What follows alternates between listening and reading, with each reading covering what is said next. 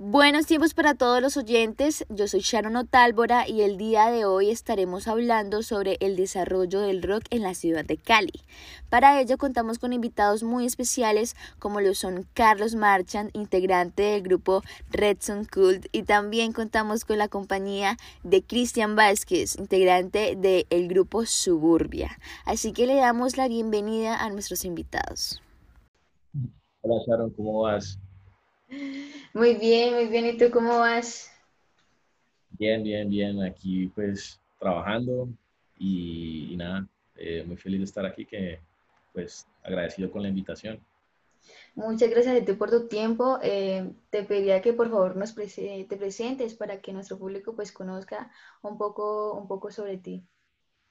Bueno, sí, pues como tú dijiste, pues mi nombre es Carlos Marchand.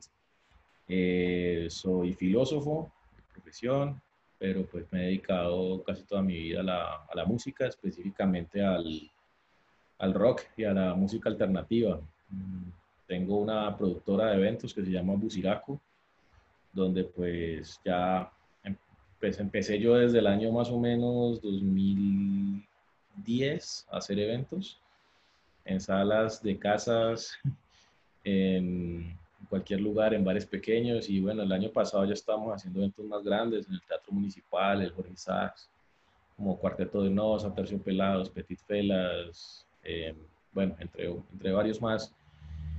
Esa digamos que ha sido mi experiencia como productor de eventos. Y bueno, también tengo una banda que se llama Red Sun Cold o Culto al Sol Rojo, que lleva más o menos cuatro años de, de dar lora por ahí. Y bueno, realmente de hecho, este sábado tocamos en la Arena Cañaveralejo en el concierto Radiónica con otros grandes artistas como Superlitio, Doctor Crápula, La Etnia, Ira y bandas como Margarita Siempre Viva. Mejor dicho, es un cartel muy chévere. Hola Sharon, ¿cómo estás?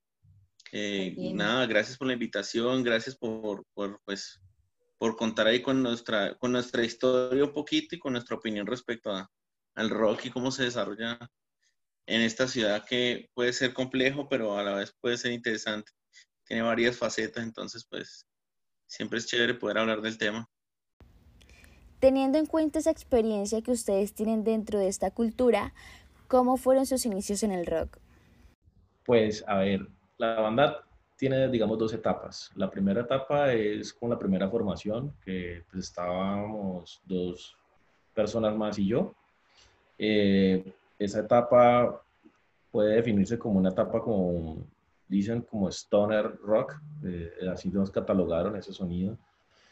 Em, nos fue muy bien con los dos, con especialmente con el primer álbum que lanzamos, fue un disco que tuvo muy buena recepción en, en ese género, especialmente en, en, Europa y en Estados Unidos. Nos firmó un sello sueco que se llama Ossium Records. Y y bueno, y pues la verdad nos fue muy bien.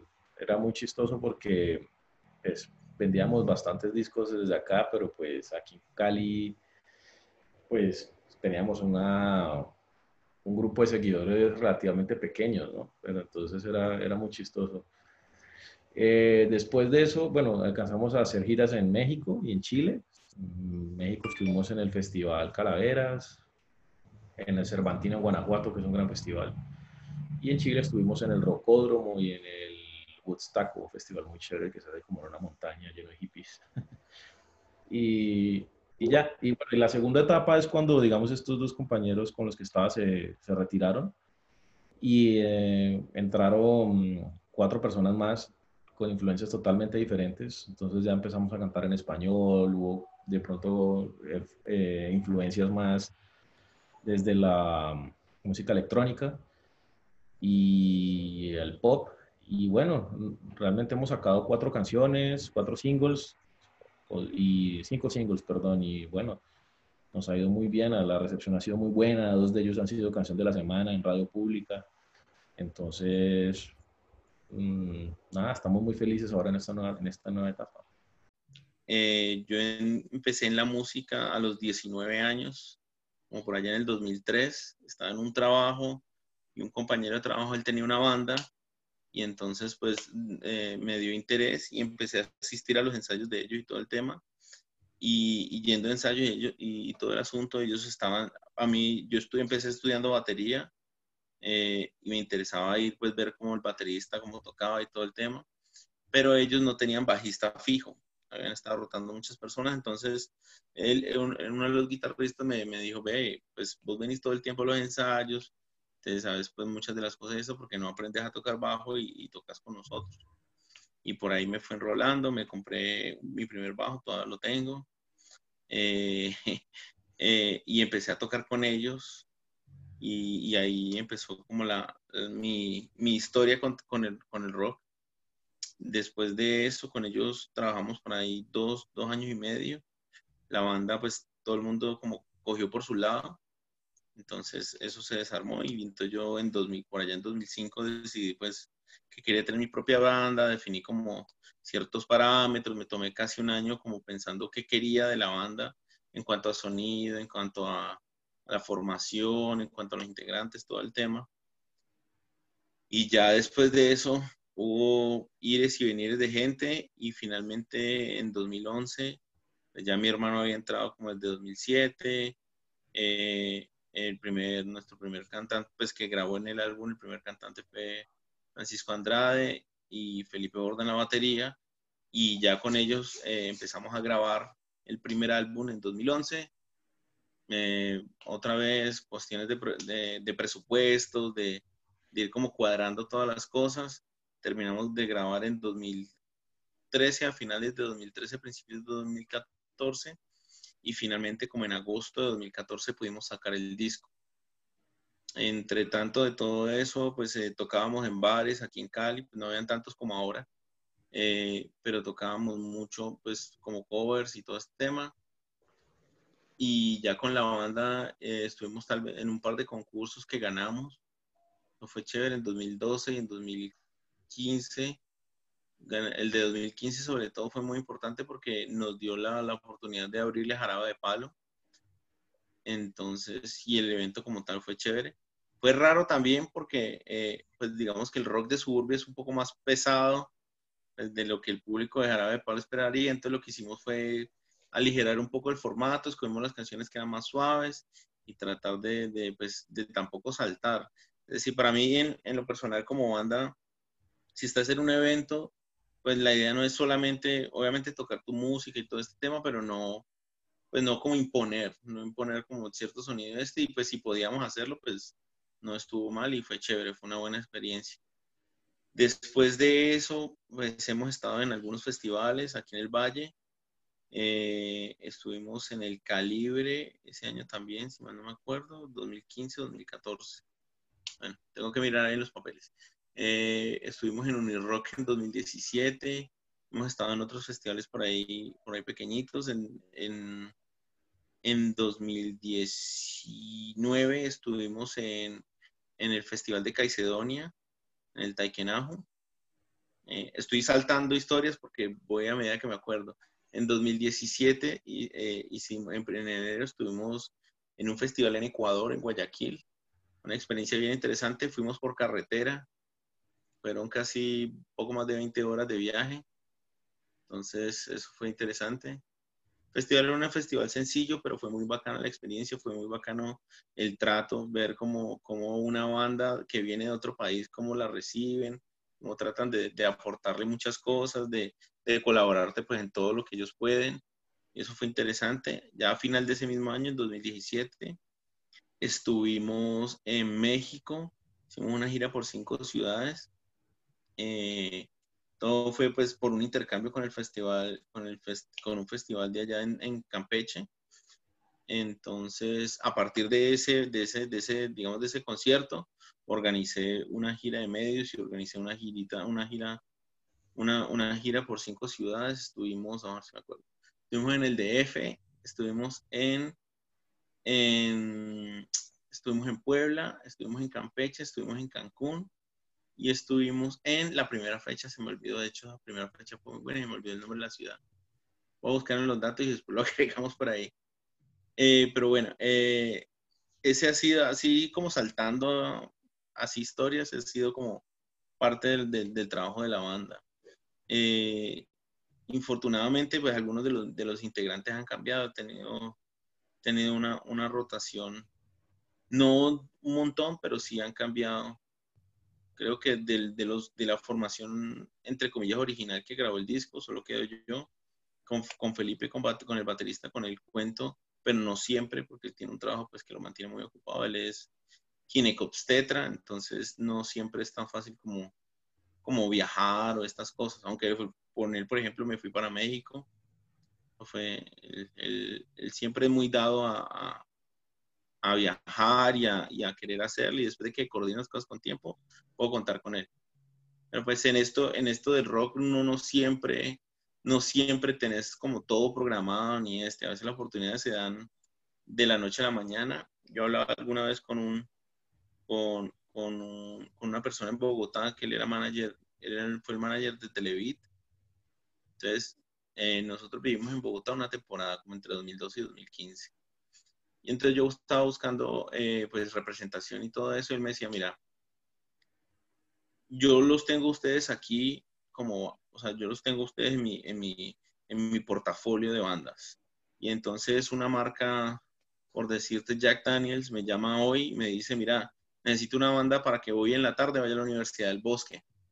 Entonces, yo necesito que la banda que trabaje conmigo siempre esté ensayada, esté lista, estén todos, porque son ese tipo de oportunidades a veces se dan así de la nada. Son oportunidades que a veces te enganchan con, con organizadores, con bandas, con festivales, o con, pues, con cualquier otra persona que pueda realmente aportarte al proyecto.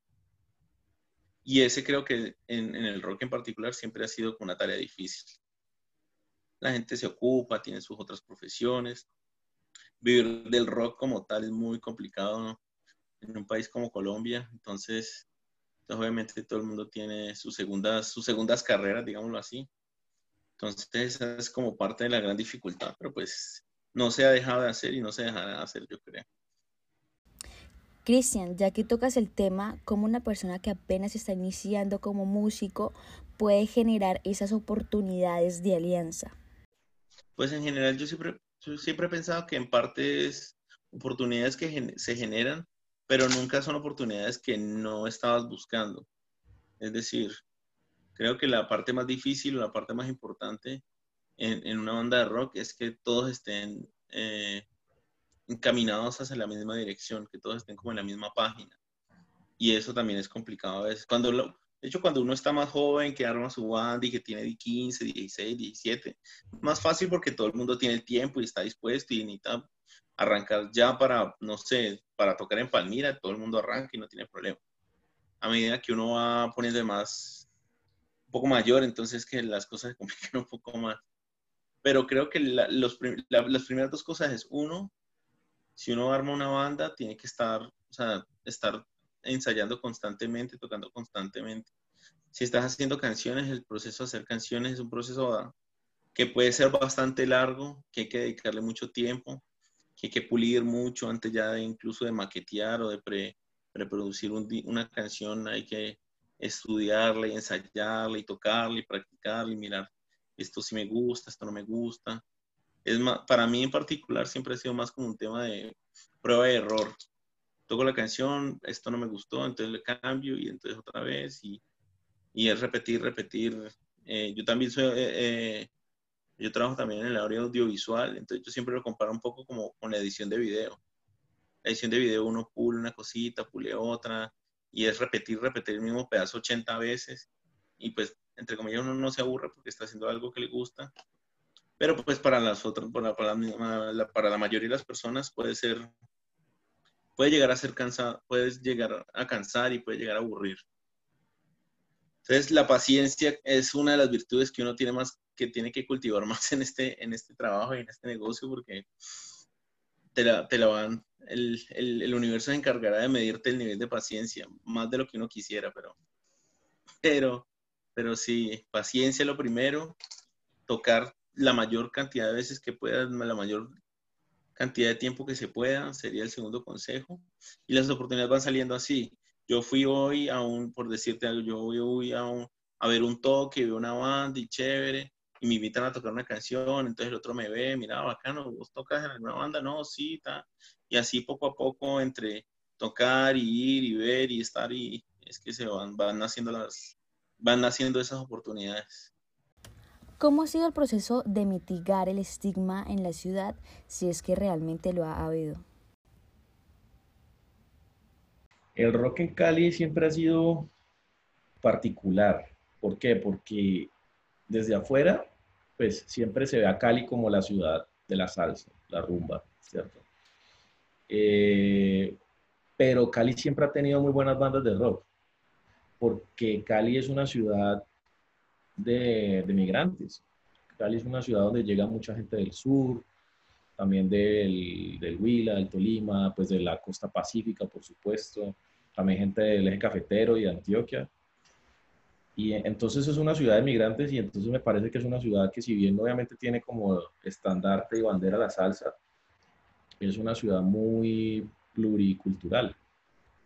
Y el rock nunca ha sido ajeno a eso. Cali siempre ha tenido buenas bandas de rock. Eh, lo que pasa es que es una escena que está opacada, digamos, por, por, el, por pues, toda esta cultura de la rumba y la salsa. Eh, entonces, sí, puede haber un estigma, pero al mismo tiempo me parece que es una subcultura que, que se, se sostiene a sí misma, o sea, que, que no es tan pequeña y, y, si tú vas, por ejemplo, no sé, pasas por la quinta, eso está lleno de bares de metal, vas por la 66 y está lleno de bares de rock, eh, en Granada también hay otros, entonces, y también sin contar pues todas ya las toques underground pues que habían antes de que pues pasara todo esto. Entonces, en Cali siempre ha habido rock, desde los 70. Entonces, sí, yo, yo pienso que es, o sea, esa es como mi opinión, sí, siempre ha habido rock en Cali.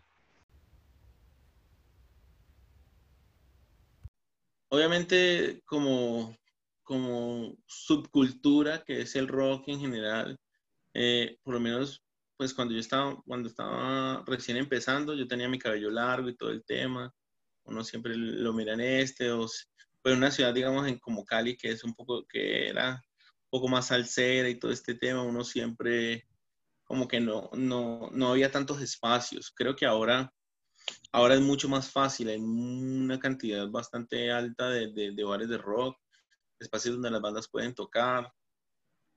Eh, la cantidad de gente que se dedica al rock como trabajo, como industria, como parte de, un proceso personal o, cualquier, de cualquier forma es mucho más grande y se ha expandido muchísimo. Eh, digamos que, pues digamos yo que tengo 35, veo muchas, mucho más jóvenes que los que veía cuando yo estaba joven, eh, pues dedicados al rock con bandas. El hecho, por ejemplo, que cuando yo empecé no habían salas de ensayo y ahora hay cinco, seis, siete salas muy buenas que tienen unas condiciones acústicas, que tienen un cierto nivel de equipos.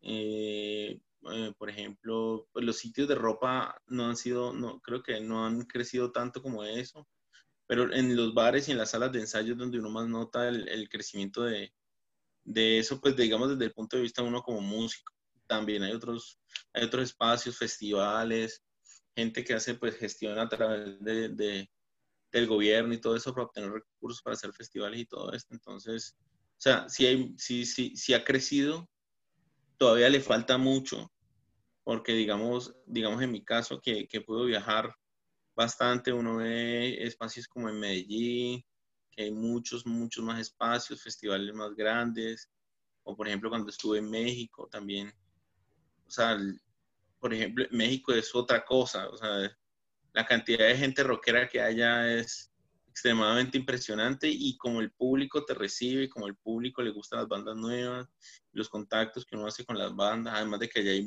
festivales muy grandes, muy, muy ya muy profesionales, pues, y todo el tema. Entonces, estamos avanzando, hemos avanzado, pero pues yo diría que todavía falta muchísimo y no se ha avanzado como en el paso que se podría. Pero en parte es porque muchos músicos no ven esto como una profesión, como una carrera, sino que es un hobby, pues a mí me gusta el rock, me gusta tocar y lo hago por, por eso, porque me gusta.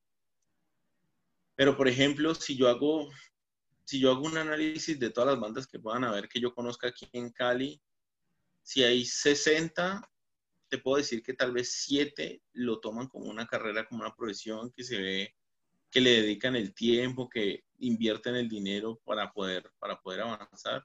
Entonces todavía falta mucho, o sea, deberían de esas 50 la mitad ser bandas profesionales y no, no lo es. Entonces, entonces, y de hecho, pues son las bandas que uno más va a ver por ahí que, que se, que se, que se refleja pues en el espacio. Por ejemplo, eh, Rexon Cola ahorita que ellos van a, van a estar en el concierto Radiónica. Entonces, por ejemplo, con Carlos yo he hablado a, veces mucho, de, de, vez en cuando hemos hablado del tema. Y yo creo que Carlos no se considera tanto como un músico así súper profesional, pero él es muy dedicado a su banda, es muy dedicado a lo que hace. Y ese es, ese es el enfoque, o sea, aunque uno no se vea, hacerlo. Entonces, eso, eso, puede, eso puede, ser, puede marcar la diferencia en cuanto a qué tanto avance una banda o no. Teniendo en cuenta lo que se ha mencionado anteriormente, ¿cuál creen ustedes que ha sido el impacto que ha tenido el rock en cuanto al desarrollo en la ciudad? Bueno, Cali ha tenido, pues, eh, antes sobre todo, eh, hace como unos cinco años, siempre ha tenido varios festivales de rock, a diferencia de Medellín o Bogotá, que tienen uno gigante, que son el Altavoz en Medellín y el, el Rock Parque en Bogotá. Cali siempre ha tenido varios. Está el Fiura o el Unirock, que ahorita digamos que es el, se, ha, se ha erigido como el más importante y el más grande. Y antes había unos más pequeños, como el Cali Underground, que fue el primero, que se hacían los cristales estaba el calibre, que tiene un enfoque más hacia la, ecología. Y bueno, también estaba la Cruzada del Fuego, también había otro que, es de metal, y había otro que se llamaba, se llama Unirock en Río Cali, que ahorita se fusionó con el Fiura. Había otro que era el Cali Gothic. Mejor dicho, aquí en Cali siempre ha tenido como esa particularidad. Algunas personas dicen que eso ha sido malo porque justamente no ha logrado que haya uno solo que sea grande, como en Bogotá y Medellín. Otra gente dice que eso es bueno porque le abre más la, la posibilidad a mucha gente. Yo la verdad pues no me meto en esa discusión, pues porque, pues porque realmente lo, digamos, todas esas cuestiones públicas no, nunca han sido lo mío. Em, pero entonces en Cali siempre ha habido como esa, esa cultura, digamos, de, de, rock que ha sido apoyada inclusive desde el Estado en mayor o menor medida dependiendo, digamos, de las administraciones. Y, y yo siento que si bien no es una vaina que se exporte como marca ciudad, eh, dentro de la ciudad es muy importante el, movimiento rockero. En Cali, pues yo siento que ha sido bastante alto, es decir, lo que te digo, mira, en principio, digamos, va a ser saltos de tiempo, por decirte algo, yo empecé la música en 2003, digamos que en 2005 había tal vez uno, máximo dos festivales que uno veía por ahí una vez al año que traían a veces una banda de Bogotá, una banda de aquí, de allá, que habían algunas bandas. En Cali hubo un momento muy importante, había un canal de televisión que se llamaba Envy Channel, que era un canal de música, y ellos hacían dos cosas, pues ponían rock y toda la que sonaba en TV en ese momento y todo el tema, pero ponían mucho de lo de las bandas de aquí, de las que lograban hacer un video, tener un show en vivo y pues editaban con el audio de la, de la grabación, no sé qué, o cualquier cosa por el estilo. Y eso en ese momento fue muy importante porque ayudó a que esas bandas que, que podían visual, de, darse a ver un poco más, la gente se enganchara y hubo un movimiento importante como por esa época. Yo lo compararía, no es lo mismo, pero por ejemplo, en Cali los últimos que seis años no había emisora de rock. Eh, Radiónica es una emisora que está en Bogotá, entonces puede, puede ser difícil o puede ser diferente el, manejo. Pero, por ejemplo, en Univalle pone mucho rock, en Javeriana pone mucho rock. Eh, mi sorpresa de este año y gratamente, debo decirlo, por ejemplo, Boone FM, ellos cambiaron este año de, digamos, de chip en cuanto a lo que ponen y, y ya su enfoque es rock anglo y todo este tema. Y esa música que ellos ponen en particular es como la que suenan en los bares. Y eso es importante porque de todos modos si uno, por ejemplo, si la emisora empieza a poner eh, música de las bandas de aquí, todo este tema, eso va a dar una visualización. El crecimiento del, tema de los bares también ha sido vital para que las bandas tengan espacios donde tocar. Digamos que hay muchos bares que, que en particular prefieren obviamente poner eh, bandas que toquen covers. Nosotros hacemos eso regularmente. Aquí en Cali tocamos solamente en Ruta 66, que digamos que es como un ingreso extra para, para la banda, pues para los músicos, para poder ir haciendo algo pero esa visualización es, es, es muy útil, es, es, mantener la banda ensayando, mantener la banda con, digamos que cada uno tenga algún ingreso que, que, te permita ensayar o este, y a partir de eso salen oportunidades. Muchas veces uno está tocando en el bar y alguien, uh, marica, qué banda tan bacana, no los puedo conseguir, no sé qué, y, y entonces se enganchan con la banda, y luego ya buscan la música de la banda, entonces de pronto ya enganchan un poco más con eso, o te sale un show en otra parte, no sé, en, una ciudad pequeña de aquí del Valle. Por ejemplo, nosotros hemos tocado en Cerrito, el año pasado tocamos en Cerrito en, Combustion, en, en, Buga, en Buga hemos tocado como Surbia, hemos tocado en Jazz Bar y tocamos en otro sitio, en Suria, un sitio que ya no existe. Eh, pero pues todas esas oportunidades se, fueron dando así, o sea, de, tocar el show de covers y entonces te llaman y porque pues puede ser a veces muy complicado uno dedicarse solo a lo propio. Por ejemplo, el mismo, el mismo ejemplo que yo usaba ahorita de, de Rexon Colt, ellos tocan solamente lo propio. Obviamente la banda ensaya mucho, no toca tanto en vivo porque pues tocan es lo propio, ponerlo a sonar lo propio en bares es muy complicado. Creo que aquí en Cali tal vez haya uno, a ver, hay dos, tres espacios que te deja tocar, digamos, deja tocar bandas de propia. Debería ser un poco más al revés, es decir, esa cantidad de sitios que hay aquí en Cali, de, bares, y que hay un espacio importante que se puede usar, pues los bares no, no, no exploran el hecho de poner bandas a tocar propia. Uno lo entiende, es decir, ellos, ellos tienen un negocio igual que nosotros y, y si la gente quiere ir a escuchar las mismas 20 canciones que han escuchado toda la vida, pues es un negocio, ellos necesitan vender, ¿sí me entiendes? Eso no está mal. Pero sí faltaría un poco más, por ejemplo, de, de esos bares un poco más de espacios para bandas que toquen lo propio. Algunos sitios han abierto unos espacios, a veces que un miércoles por aquí en el Faro, que, un, que otro día por acá en, en, otro, pero son espacios muy mínimos. Por ejemplo, la Fuente de Soda sí era un espacio que era totalmente dedicado a, a las bandas que iban a tocar propias. Entonces era un espacio que no usa para eso y entonces hay otros espacios donde uno puede tocar otra cosa pero sí falta. Creo que en Cali lo, lo, que más faltaría es eso, espacios donde las bandas puedan tocar lo propio, porque eso motiva que los pelados quieran tener su banda y crear música. Y si creas música y la tocas, entonces quieras grabarla.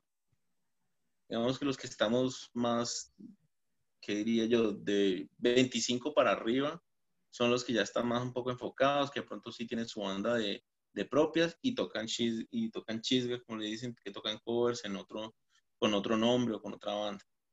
Yo hablaba, de hecho, de ese tema con, con, con un amigo, con, con Rey, el bajista de, de The Mills. Me decía, parce, usa el mismo nombre, o sea, eso es publicidad para, tu, para el nombre y es seguir moviendo la marca.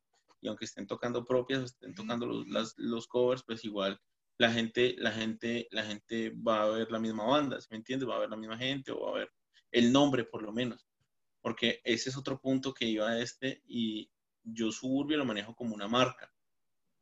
Y desde, desde que sacamos el disco que hablaba con, con Evans, que fue el que nos hizo el arte y todo el, y todo, y todo el material de lo, del álbum Irreversible, hablábamos de eso y dijimos, mira, esto es una marca y esto hay que manejarlo como una marca donde el nombre es, o sea, digamos que para mí hubiera sido genial tener siempre las mismas personas, pero si la gente cambia, la marca se mantiene. Entonces, la marca es como a la, final lo que, lo, que, lo que va a perdurar. Y muchas bandas, digamos, de las viejas, de las nuevas, han tenido ese, esa situación y la marca es la que ayuda a que siga uno, uno pudiendo trabajar. Particular con Suburbia, yo inicié el proyecto, entonces, siempre y cuando yo esté, pues yo creo que la banda va a estar y, y, y, ya, y ir avanzando con ese tema porque es como la parte más difícil, mantenerla, mantener, la, la, mantener el nombre. Que pues a veces la gente se deshace y dice, no, listo, ya murió el nombre. Y son un año, dos años, tres años de trabajo que literal deja morir. Es bien sabido que debido al COVID-19 muchas personas han pasado por una situación económica o de salud nefasta y yo quisiera saber cuál ha sido el impacto que esta coyuntura ha tenido en el rock. Bueno, el principal golpe es la falta de eventos. ¿no? Eh, Cali ya llegamos, ya estábamos en un punto donde habían toques todos los días, prácticamente de la semana. Y desde pequeños hasta medianos, grandes, bandas emergentes, eh, bandas un poco más grandes. En fin, eh, eso ha sido el principal golpe porque pues realmente pues a la gente le gusta mucho ir a ver una banda en vivo, ¿no? Ese digamos que ha sido el golpe malo y, pues eso incluye digamos toda la cadena de valor que tiene un concierto, como pues como hablábamos al inicio de proveedores, eh, técnicos, roadies, bandas, hasta inclusive em, tiendas de instrumentos. Pero al mismo tiempo, eh, siento que muchas bandas han aprovechado esta coyuntura para acercarse más a sus, a sus seguidores, mirar formas de generar comunidad y siento que hay bandas que han aprovechado muy bien esto y seguramente, creo yo, cuando regresemos a la normalidad, eh, van a obtener buenos frutos. Pues mira, eh, en mi caso particular, Cristian Vázquez en Suburbia, todo mi, todo mi capital inversor y todo el, dinero que yo le he invertido a la banda ha sido capital privado, es decir, de mi bolsillo. Yo nunca, nunca creo que he participado tal vez un par de veces en convocatorias de la de Secretaría de, de Cultura para, para, obtener recursos y todo eso, pero nunca, me, nunca he ganado nada. Y todo el dinero que yo, que yo he invertido en la banda, sacando el disco, pagando el estudio, la mezcla, la masterización, las copias que sacamos, todavía quedan, de hecho, de las de México, todavía quedan por ahí. Eh, todo ese, toda esa inversión ha sido, ha sido mía. Entre comillas, yo no, o sea, yo no le debo nada a nadie, pero pues obviamente la capacidad económica que tenga una banda puede marcar la diferencia y la va a marcar. Porque no es lo mismo una banda que, por ejemplo, se gane una convocatoria de la Secretaría de Educación que le den, no sé, 15 millones de pesos, que no es mucho realmente, puede parecer mucho dinero, pero no lo es. Porque ya cuando pagas un estudio de grabación, sacas unas copias de un disco, tienes que hacerle promoción, de hecho, cuando uno graba, uno hace unas, unas canciones y es apenas una partecita. Cuando las produces y las grabas y ya tenés el material, digamos, en audio, ya eso es otra partecita, pero si no tenés para, para invertir en cuanto a promoción, en cuanto a hacer los gastos para hacer un videoclip, para, para, para, no sé, para hacer una gira de medios, si se quiere. Yo ya realmente ya no soy tan fanático de eso. He hecho muchas giras de medios cuando hemos promocionado el disco pero ya no soy tan, tan, tan queriendo, de, tan, tan creyente, entre comillas, de poder hacer eso, porque es que eso requiere un brazo económico bastante, bastante fuerte. Y eh, digamos que tengo otras prioridades. Para mí siempre ha sido más un tema de, de, de, ser una banda de girar, de, de, girar, girar, o sea, de ir de Estados Unidos, eh, rentar un, una van, poner tus equipos, todo este, tener un tour de seis meses, un año, alguna cosa por el estilo y, y tocar y tocar y tocar. Creo que ahora, en este momento soy más creyente de ese tipo de promoción, donde vas a 20 ciudades y que en esas 20 ciudades dos o tres personas queden completamente enganchadas con tu música y te sigan en redes y compren el disco en ese día y además te escuchen Spotify todo el tiempo. Por ejemplo, de las, de las, digamos, de las dos salidas que Suburbia ha tenido al exterior, que fue Ecuador y a, México, tengo eso, tengo, tengo seguidores que ya los identifico porque sé, los vi el día de, los, de los conciertos y siguen y dan like y comentan y están ahí como, como pendientes de lo que la banda haga o no haga. Y creo que eso puede ser incluso más valioso que llegarle a 100 mil personas a través de, de, un, no sé, de una nota de radio, de un noticiero.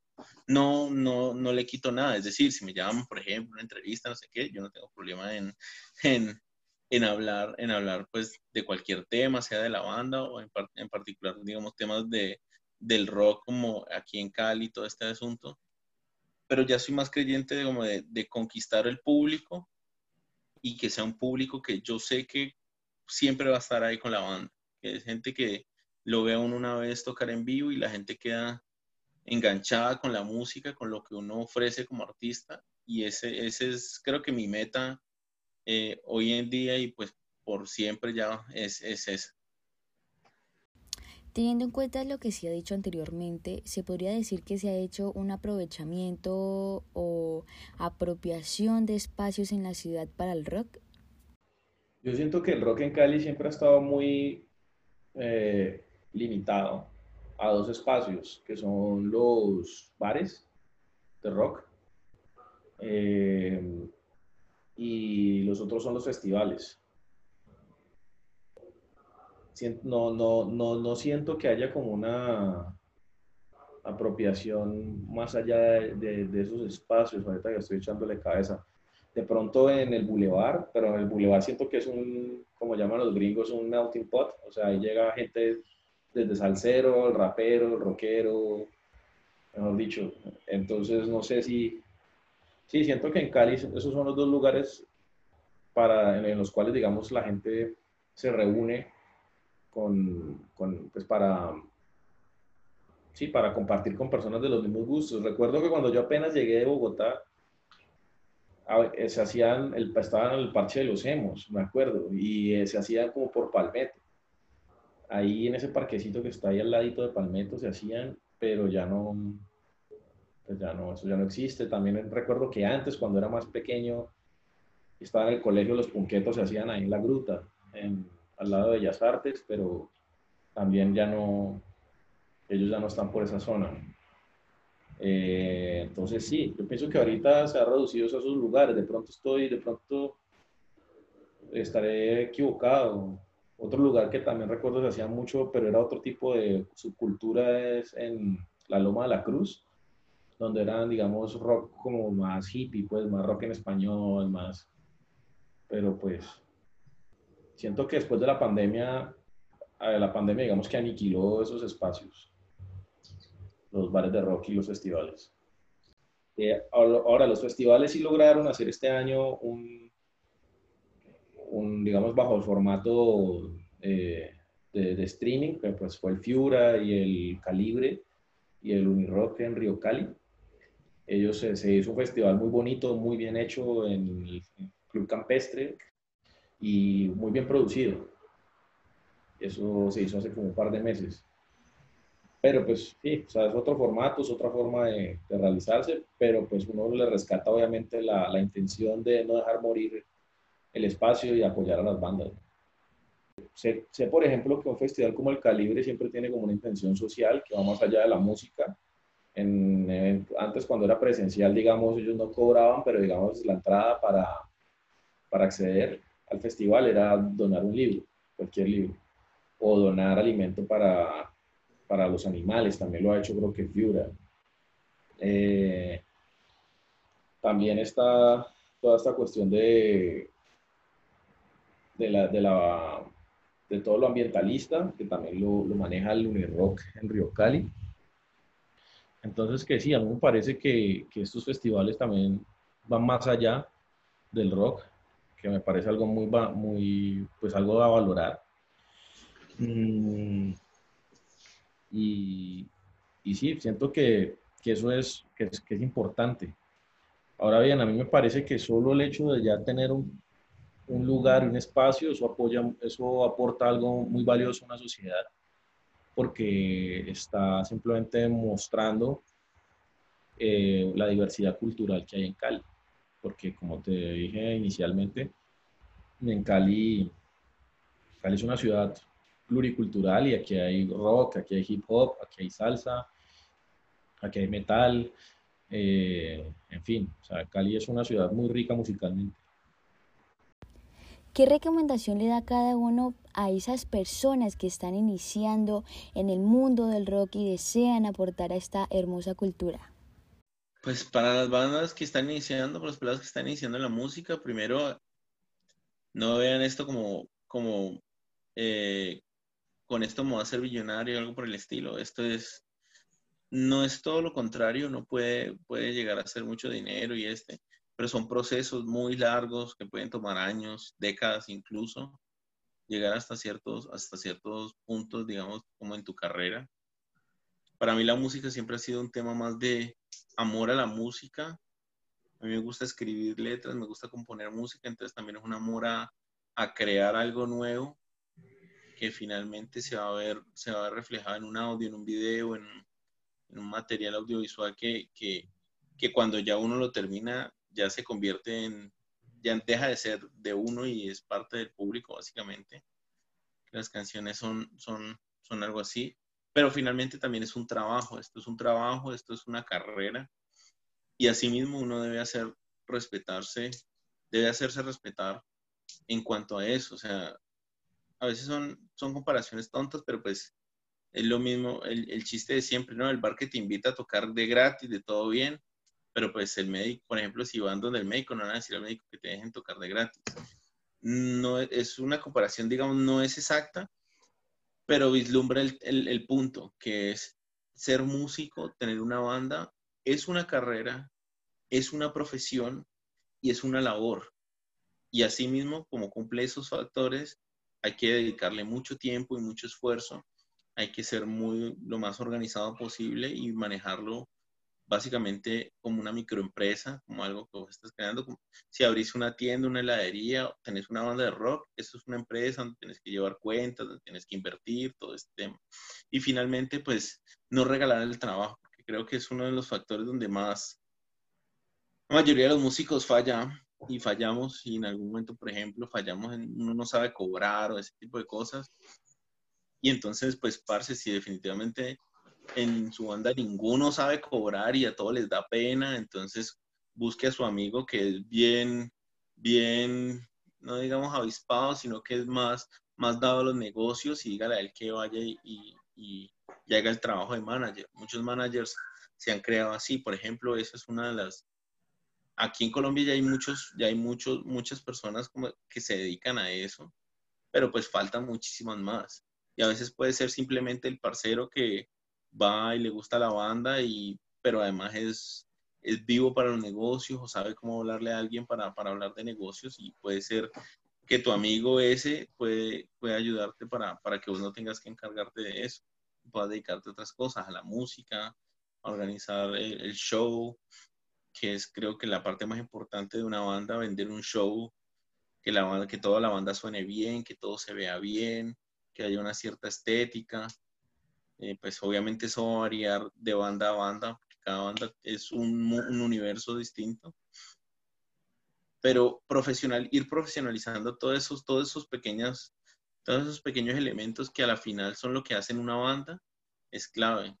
Si tienes un parcero que hace camisetas, decirle, ve, cuadremos algo, no sé, saquemos 10 eh, camisetas y entonces lo de 5 camisetas es tuyo y lo de los otros 5 es mío y podemos ir, ¿sí me entiendes? Es, es ir buscando esas cosas que, que, pueden verse pequeñas, pero que pues, pueden hacer la diferencia en completar para ir a una gira. Por ejemplo, creo que una de las fallas, y yo la he tenido y creo que a veces todavía me, me cuesta, es tener eh, ahorros para la banda, que si hay que hacer un viaje o alguna cosa. Pero pues en parte, digamos que en este momento, en este momento y, con, con, los cambios que he tenido, pues ya es más como un tema de personal, listo, yo puedo llevarme y, invito, por ejemplo, al músico nuevo que está conmigo y entonces le digo, parce, vea, si vamos a hacer el viaje, yo puedo poner esto, pero pues ya le toca a usted cubrirse el resto y es una, de todos modos es una oportunidad para un músico, no sé, ir a otra ciudad, ir a otro país y tocar música propia. Creo que una de las experiencias más bonitas que yo he tenido como músico es tocar la, un repertorio de solo temas propios, donde ves cómo la gente reacciona a esas canciones, si les gusta, si no les gusta. Y pues a veces, digamos, en los últimos dos años, por ejemplo, después de la gira de México, ha sido más bien pocas las oportunidades. Pero, pero, pero esa es, para mí, esa sigue siendo la meta.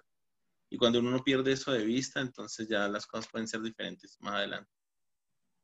Y ya nada, dedicarse, tener paciencia, la paciencia, la paciencia es, la primera base para, para uno estar en esta carrera y tomárselo muy en serio en cuanto a que esto es una carrera, esto es una profesión, y si lo ven así, perfecto. Si lo ve como un hobby, no está mal, pero pues hay que tener claro de que una cosa es que hagas algo como hobby, otra cosa es que lo hagas como profesional, y que tú lo hagas como hobby no quiere decir que los demás lo tengan que hacer también como hobby y viceversa.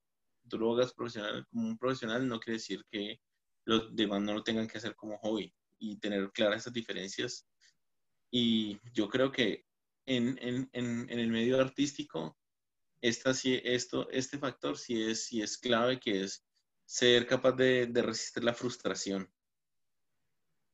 Ese va a ser el otro, el otro factor que lo pueda uno sacar de la, sacar de la onda de querer seguir haciendo música y tocando música y todo eso, pero pues resistir la frustración va a ser clave, va a ser clave para poder tener una carrera larga y poder dedicarse a esto toda la vida si se puede.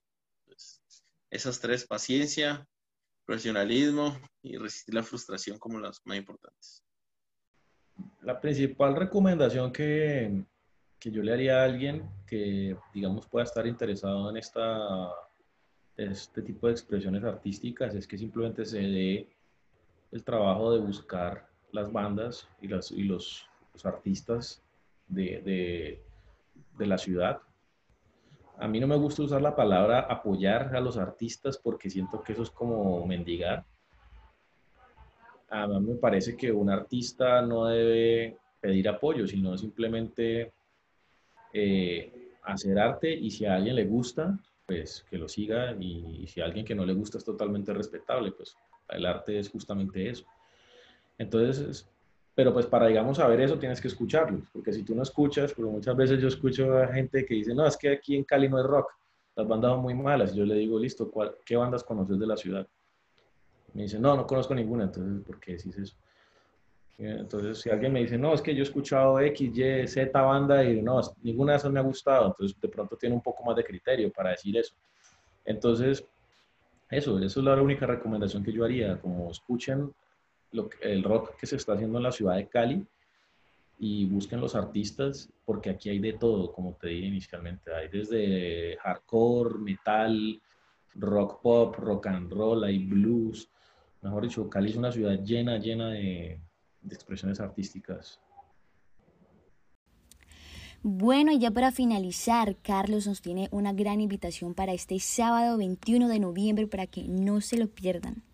Claro que sí, este, este sábado, como te dije, en Señal Colombia, van a, vamos a estar en el concierto Radiónica, entonces ahí pueden, por ejemplo, escuchar varias bandas de la ciudad. Está, vamos a estar de, con eh, de Cali, vamos a estar pues nosotros, Red Sun Cold y Salama Crew, y también va a estar Super Litio, por supuesto, representando a Cali y otros artistas pues de Medellín y Bogotá y de Pereira, mejor dicho. Eh, son, va a estar muy chévere, lo pueden ver desde la comodidad de su casa, lo pueden ver también por internet, escuchar en la radio, en fin. Bueno, y esto fue todo por el día de hoy. Le doy las gracias a nuestros invitados por haber sido partícipes y también a todos ustedes por participar en esta emisión. Nos vemos en una próxima. Hasta luego. Muchas gracias por la invitación. Nos vemos a todos los que escucharon esto. Ojalá les sirva de, de alguna cosita, todas las historias, todas las ideas. Entonces, nada. Hasta luego, nos vemos. Chao. Hasta la próxima.